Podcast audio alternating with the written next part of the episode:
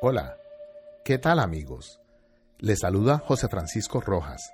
Sean todos bienvenidos a este nuevo espacio dedicado al arzobispo Fulton Chin en español. Un podcast del Centro para la Traducción y Difusión de Material Católico Pleroma Christi. Para acceder a la transcripción de este episodio y materiales adicionales, los invitamos a visitar nuestro sitio web pleromacristi.com. Episodio 5. Serie Un retiro para todos. Título La negación del pecado. Si les preguntaran, ¿cuál consideran ustedes que es la principal característica de nuestros tiempos? ¿Qué responderían? Yo pienso que si ustedes le dan seguimiento a la literatura moderna, su respuesta sería la negación del pecado. El pecado no existe.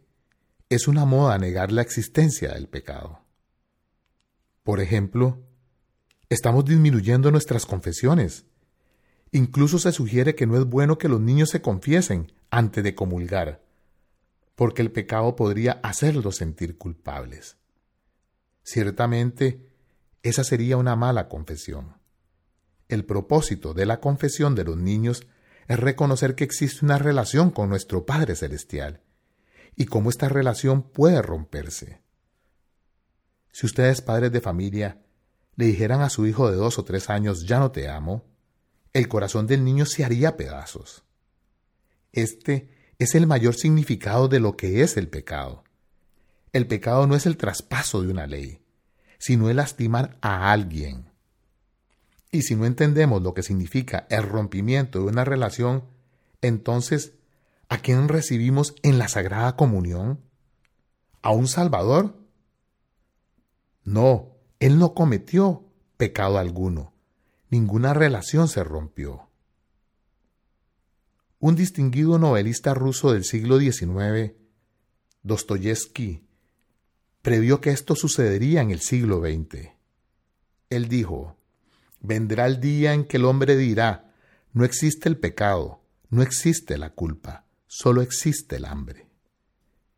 Entonces vendremos llorando y apuntando hacia nuestros pies diciendo, danos pan. Nosotros los católicos solíamos ser los únicos que creían en la Inmaculada Concepción de nuestra Santa Madre.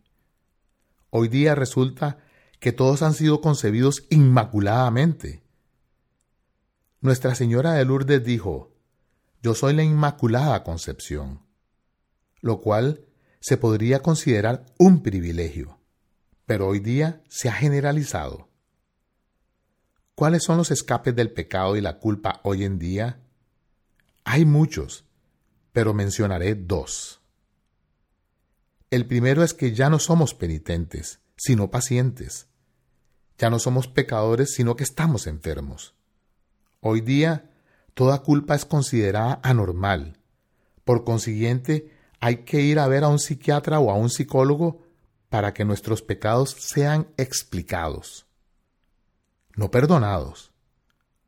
No me malentiendan. No estoy en contra de los psiquiatras. Hoy día los psiquiatras se necesitan mucho. Me estoy refiriendo a quienes niegan la culpa y buscan quien les explique su culpa para aliviar su conciencia. Pero, a pesar de que la culpa en ocasiones tiene manifestaciones anormales, existe una causa muy normal para esas manifestaciones anormales. Veamos, por ejemplo, el drama de Shakespeare, Macbeth.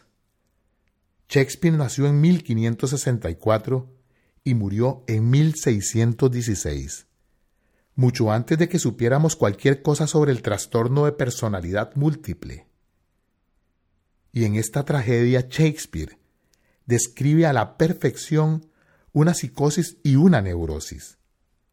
Macbeth sufre una psicosis y Lady Macbeth sufre una neurosis. Macbeth y Lady Macbeth habían conspirado para matar a su primo, el rey, para hacerse con el trono. Ambos tuvieron manifestaciones anormales de culpa.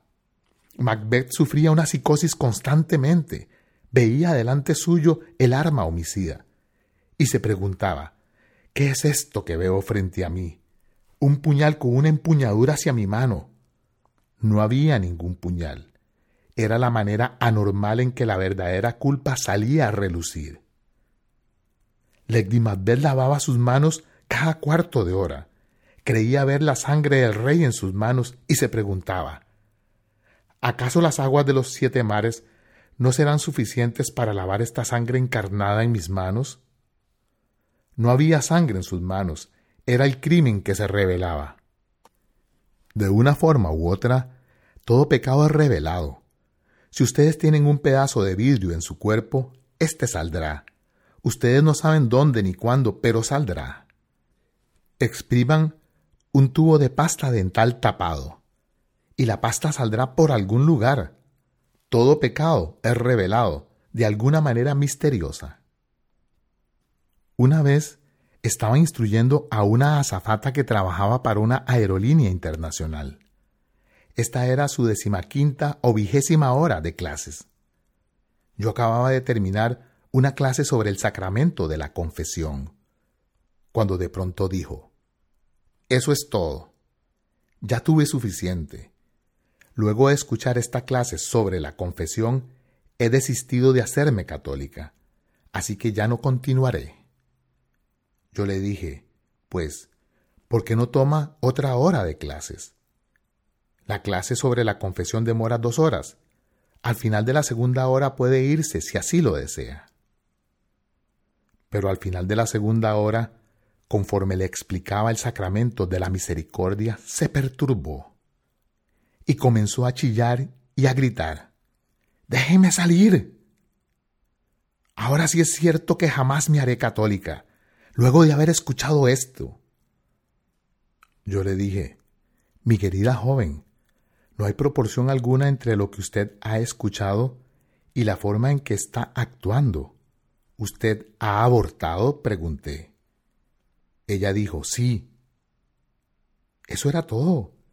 Ella terminó sus clases. La recibí en la iglesia. Atestigué el matrimonio. Y más adelante bauticé a su bebé. Ahora bien, pude haber invertido horas y horas explicándole el sacramento de la confesión. Pero ese no era el problema. Culpa ¿De qué manera se reveló? Se reveló como un ataque particular en contra de la confesión, pero ese no era el problema. Por cierto, cuando ustedes escuchan a católicos que han abandonado la iglesia discutir sobre algún tema, nunca, nunca, nunca discutan con ellos. Ellos no han abandonado la iglesia por alguna razón. La han abandonado por una cosa. Ellos no tienen dificultades con el credo, tienen dificultades con los mandamientos, pero los racionalizan.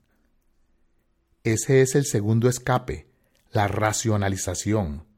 Y ellos intentan encontrar alguna razón de gravedad, como lo hizo la mujer en el pozo, para evitar revelar su alma ante Dios. Tomemos por ejemplo al rey David.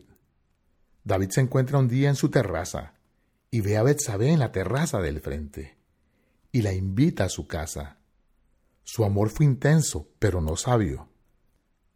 De manera que Betsabé terminó embarazada. Pues bien, Betsabé estaba casada con Urías y ahora se encuentra embarazada por el rey. ¿Qué hace David?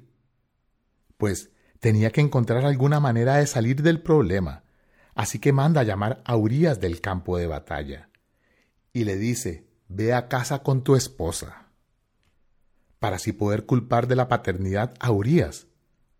Urias le dice, no puedo ir a casa con mi mujer, estamos en guerra. Así que a David lo emborracha, pero Urias duerme en la puerta del palacio de David. Entonces David escribe a Joab y le dice, pon a Urias en el frente de batalla. Alguien debe morir en la batalla. Y quién sabe, ese alguien podría ser Urías.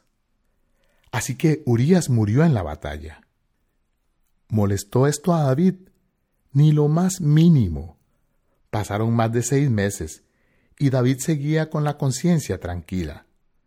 Entonces un día Natán vino donde David y le dijo, David, tengo un caso de justicia social para ti. Hay un hombre pobre que solo tenía una oveja, y su vecino rico vino, tomó su oveja, la mató y la sirvió a sus invitados. ¿Qué debemos hacer? David, ahora un gran defensor de la justicia social, le responde, Ese hombre pagará con su vida y retornará cuatro veces lo que tomó. Entonces Natán le dice, Tú eres ese hombre, tú eres quien ha robado la oveja del hombre pobre, tú te robaste a Betsabé y eres culpable de la muerte de Urías. Fue entonces cuando David escribió el famoso Salmo 51. Miserere mei. Ten piedad de mí, oh Dios, mi pecado está siempre ante mí. ¿Saben qué vamos a ver en nuestra cultura entre los próximos 15 o 20 años? Vamos a ver muchas mujeres esquizofrénicas por haber abortado. Y el aborto no las molestará por 5 o 10 años. Y es entonces cuando sentirán el dolor más profundo, cuando la juventud de su cuerpo se haya agotado y no haya vida nueva en sus vidas. Entonces veremos cómo, aquellas personas que han vivido aisladas en su burbuja de placeres prueban el más amargo de los castigos, cuando al asomarse por la ventana vean reflejadas las caras pálidas y tristes de aquellos niños cuyos vientres y pechos les fueron negados. De una forma u otra, el pecado se revelará y se preguntarán qué es lo que les sucede. Lo que la ley de Dios ha escrito en nuestra naturaleza es para nuestra salvación y aunque el pecado sea negado, seguirá siendo la cosa más real del mundo y la única cosa que todos y cada uno de nosotros conoce a la perfección. Ahora vamos al siguiente punto. ¿Cómo es perdonado el pecado? No hablo de las razones inmediatas como la absolución, la perfecta contrición, etc., sino de cuál es la condición para que un pecado sea perdonado quizá pueda dejar sobre ustedes una mejor impresión leyéndolo directamente de las Sagradas Escrituras. Está en el capítulo 9 de la Epístola de los Hebreos, verso 22. Sin derramamiento de sangre no hay remisión. Imaginen, sin derramamiento de sangre. La única condición, sangre. ¿Por qué sangre? Pues porque el pecado está en la sangre está en todas las partes del cuerpo humano. Está en la sangre del alcohólico, en la sangre del degenerado, en todas las enfermedades producidas por el pecado. Y si el pecado está en la sangre, de una forma u otra, sangre debe ser derramada para poder, de alguna manera, deshacernos de él. Y más aún, el pecado es una seria ofensa contra Dios. Y el precio para que el pecado pueda ser perdonado es el ofrecimiento de una vida. El libro de Levítico dice que la vida está en la sangre.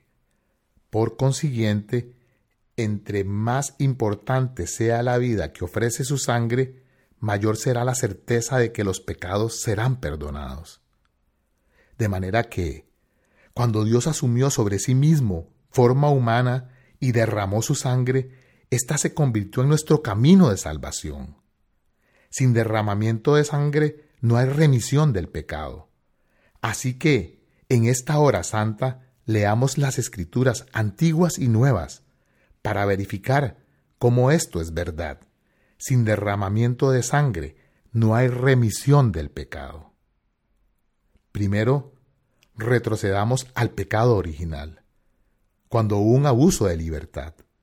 Luego del pecado de nuestros primeros ancestros, ellos se dieron cuenta de que estaban desnudos. ¿Por qué desnudos? Pues cuando se encontraban en estado de gracia estaban rodeados por un aura de gracia, en unión con Dios. Era como un tipo de unión mística.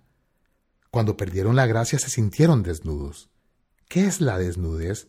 Es exposición. En algunas comunidades, cuando las monjas asumen los velos, por ejemplo, las hermanas pobres de Santa Clara y las carmelitas algunas veces llegan ricamente vestidas como una novia. La idea es que ya no necesitan de lujo exterior porque ahora viven unidas a Cristo. Es interesante hoy día ver cómo algunas monjas, esto no se ve aquí gracias a Dios, sino que en otras partes del país, cuando renuncian a su unión con Cristo, tienen un vestido diferente para cada día, rosados, azules, verdes, etc. ¿Pero por qué? Entre menos tenemos en el interior, más debemos mostrar en el exterior. El hombre no tiene nada en su corazón luego de haber estado rodeado por lujos excesivos, que no alcanzan más que cubrir otro tipo de desnudez. El hombre que realmente sabe no necesita andar presumiendo su conocimiento, pero un ignorante sí. Así que estaban desnudos. ¿Cómo cubrieron su desnudez? Hicieron unos ceñidores cosiendo hojas de higuera y las hojas de higuera se secaron y se encontraron expuestos nuevamente. ¿Cómo se cubrió su desnudez? Y aquí llegamos a un punto que yo nunca escuché en el seminario y que es muy básico. En el tercer capítulo del Génesis, verso 21, este verso resalta algunos de los profundos misterios de las sagradas escrituras. Yahvé Dios hizo para el hombre y su mujer túnicas de piel y los vistió. Dios les dio la piel de los animales. Ahora noten tres puntos claves aquí. Uno, Dios hizo algo. Dos, lo hizo indirectamente. Él no mató a Adán y a Eva por su pecado, mató a un animal. Tercero, ese cubrimiento con pieles fue realizado en virtud del derramamiento de sangre. Estos son los tres elementos que encontrarán conforme leen las escrituras. Algo que Dios hace, que es llevado a cabo indirectamente y que conlleva el derramamiento de sangre. Dije que íbamos a leer las escrituras, pero gloria al cielo, al paso que voy, solo vamos por el Génesis. Pero debemos concluir antes de que se cumpla la hora, así que me daré prisa. Ahora llegamos a Caín y Abel.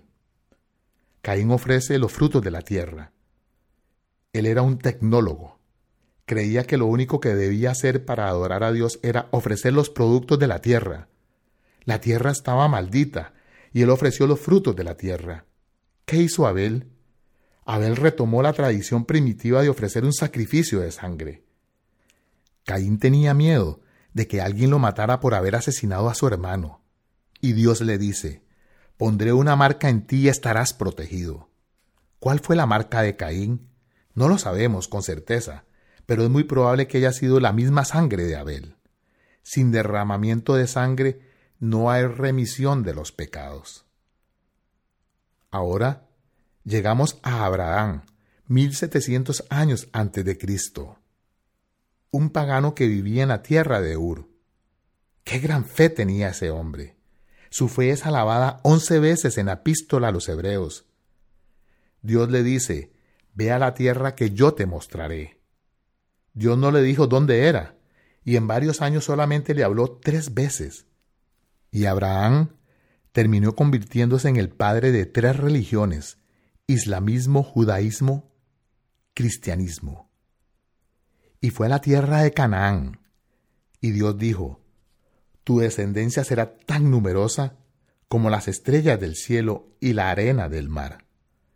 Cuando Abraham tenía ochenta años y su esposa Sara tenía setenta, aún no tenían hijos. ¿Qué pasó con la promesa de Dios? Debería tener un hijo, quien tendría otro hijo, y de esta relación de unos con otros vendría el Mesías. Así que Sara su esposa le dijo, Llégate a mi esclava. Así lo hizo Abraham, y de esa unión de Abraham y Agar nació Ismael. Un amor sin gracia. Cuando Abraham tiene cien años y Sara noventa, y ambos se encuentran ya viejos para concebir, Dios aún no hace nada. Así que piensen en la fe que Abraham debió tener de que Dios haría algo. Y cuando finalmente Dios dijo, tendrás un hijo y serás rejuvenecida, Sara rió y dijo, no he reído, sí lo has hecho. Así que el hijo se llamó Risa. Ese es el significado de Isaac. Así que Abraham tuvo un hijo. Piensen, hoy día, cuando escribimos sobre obediencia, siempre decimos, la obediencia debe ser racional. ¿Racional? ¿Qué había de racional en el mandato de Dios de sacrificar a su hijo? Pero Abraham obedeció. Y tal como lo leemos luego en el Nuevo Testamento que Abraham tenía fe de que incluso si procedía con el sacrificio de su hijo, Dios lo resucitaría. Ninguna persona del Antiguo Testamento se comparaba con Abraham en la fe.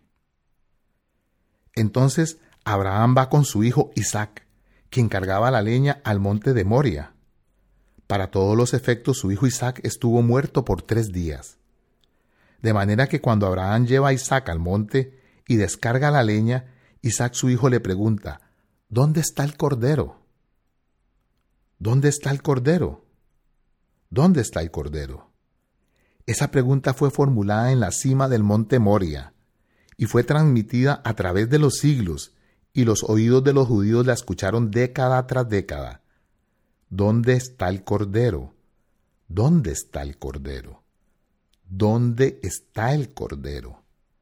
Entonces Abraham dijo, Dios proveerá. Lo cual fue la respuesta que un obispo me dio un día y representó un cambio total en mi vida. Y yo le creí. Dios proveerá. Deus providebit. Y justo cuando Abraham levantó el cuchillo para inmolar a su hijo, Dios detuvo su mano, y resultó que había un carnero cerca, y el carnero fue sacrificado. La sangre del carnero fue derramada. Primero, Dios hizo algo. Segundo, lo hizo indirectamente, el carnero en lugar de Isaac. Y tercero, conlleva el derramamiento de la sangre. Hemos escuchado de Moisés. Moisés se encuentra en el desierto a los 80 años de edad. Por cierto, el otro día yo tenía que dar una clase en Palm Beach y en el hotel donde me hospedé estaban reunidos los rabinos y me pidieron asistir a su reunión para conversar con ellos. Les pregunté, ¿qué están discutiendo? Los rabinos respondieron, estamos discutiendo sobre la jubilación. Yo les dije, no entiendo cómo algún judío puede hablar sobre la jubilación cuando Moisés apenas empezó a sacarlos de Egipto cuando tenía 80 años. En fin, Moisés fue llamado por Dios cuando tenía 80 años para sacar a su pueblo de Egipto. Dios hizo milagro tras milagro, y el faraón promete dejar ir al pueblo, pero no lo hace. La paciencia de Dios se agota, y dice a Moisés, Hoy morirá el primogénito de cada hombre y bestia en Egipto. Toma un cordero de un año, sin defecto, mátalo. Toma su sangre y úntala sobre las jambas y el dintel de las puertas. Es decir, no en el suelo donde todos podrían pisarla. Como ustedes sabrán, los judíos no tenían permitido comer la sangre con la carne. Y de esta manera, los ángeles que enviaré para acabar con los primogénitos de hombres y bestias, cuando vean la sangre del cordero, pasarán por alto esa casa. Ese es el significado de la Pascua, y en toda casa donde la sangre del cordero había sido untada, el primogénito fue salvado. Dios hizo algo, lo hizo indirectamente por medio de un cordero y ese algo conllevó el derramamiento de sangre. Ahora, Moisés guía al pueblo en el desierto. Ellos desobedecen a Dios y son mordidos por serpientes. Dios le dice a Moisés, toma una serpiente y crea una de bronce, justo como la que mordió a tu pueblo, y colócala sobre un mástil, y todo aquel quien la vea será sanado del veneno. Ahora bien, no hay absolutamente nada en ver una serpiente de bronce que pueda curar una mordedura de serpiente. Nada. Todas estas cosas del Antiguo Testamento fueron hechas como tipos o figuras. Era algo que Dios pedía y quienes miraban a la serpiente de bronce eran sanados del veneno. ¿No les parece interesante que cuando nuestro Señor discutió una noche con Nicodemo le dijo, del mismo modo que Moisés elevó la serpiente en el desierto, así tiene que ser elevado el Hijo del Hombre. Nuestro Señor aquí se compara a la serpiente, Así que nuestro Señor se veía en la cruz como si estuviera lleno del veneno del pecado, porque tomó nuestro lugar y asumió nuestros pecados sobre sí mismo, pero no había veneno en la serpiente de bronce, así como tampoco había pecado en la persona de Cristo. Todos aquellos que le vean serán sanados del pecado. No tenemos tiempo para compartirles otra docena de referencias que tengo aquí del Antiguo Testamento porque debemos concluir. Pero ahora llegamos al Nuevo Testamento y a Juan el Bautista. Juan el Bautista se encuentra predicando en el Jordán durante el tiempo pascual. Esta era la primera Pascua de la vida pública de nuestro Señor, en la carretera que iba del Jordán a Jericó y de allí a Jerusalén. Habían cientos de miles de judíos. Cada familia debía traer un cordero pascual de un año sin defecto, al templo donde el cordero sería sacrificado. La religión judía era realmente una hemorragia de sangre.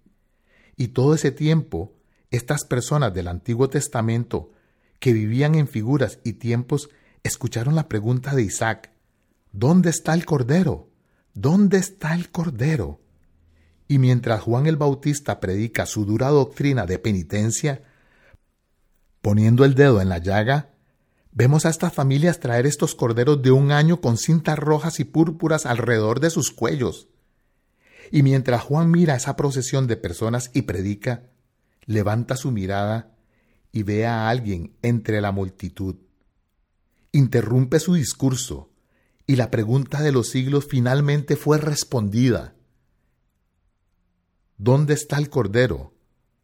Juan grita, He aquí el Cordero de Dios que quita el pecado del mundo. ¿Dónde está el Cordero? Había venido. Algo que Dios hizo, envió a su Hijo.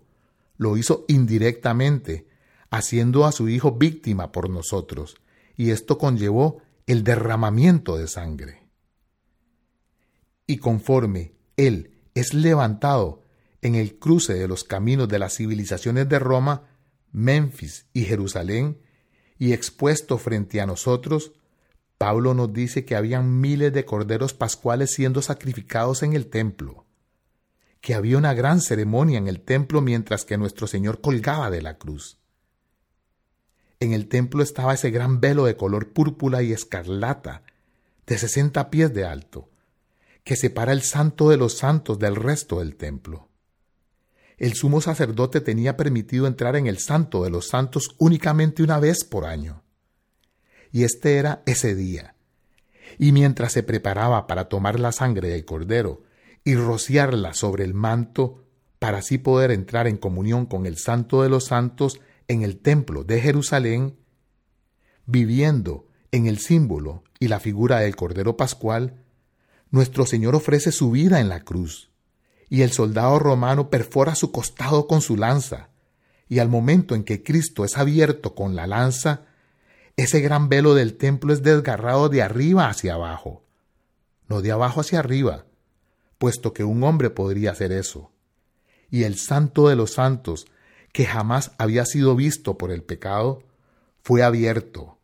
El Cordero había venido, y el precio de la redención había sido pagado.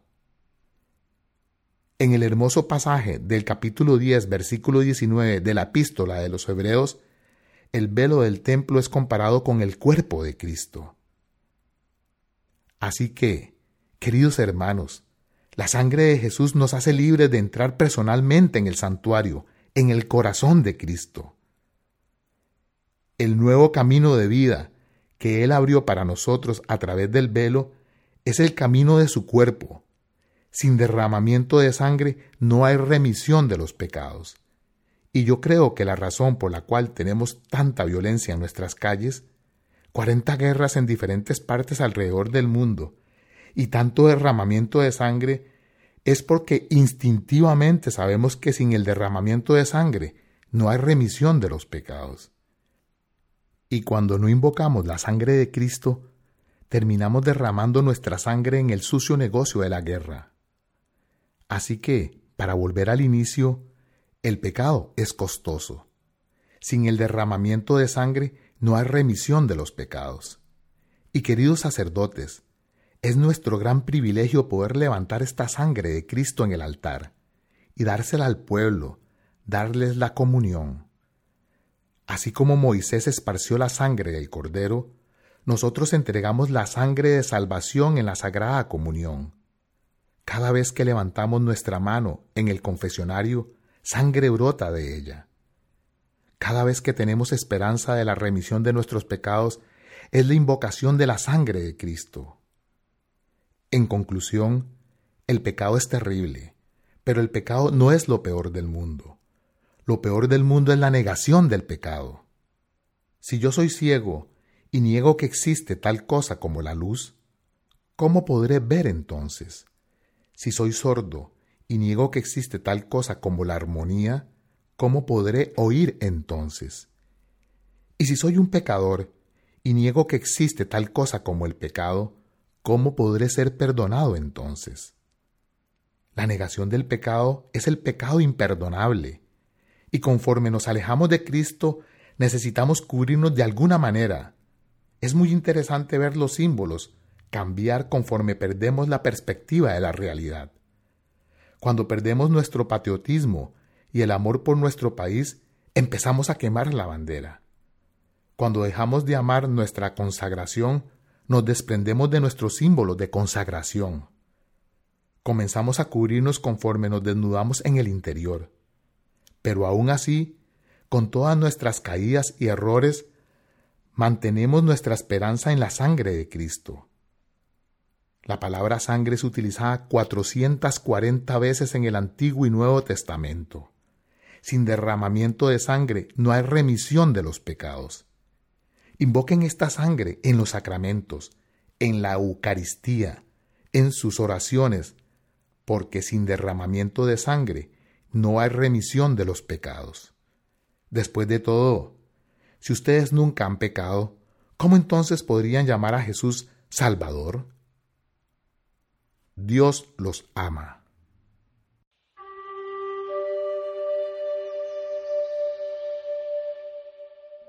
Mil gracias por su atención. El equipo de trabajo Pleroma Christi agradece su presencia e interés en nuestras difusiones. Para acceder a la transcripción de este episodio y otros materiales adicionales, los invitamos a seguir visitando nuestro sitio web pleromacristi.com.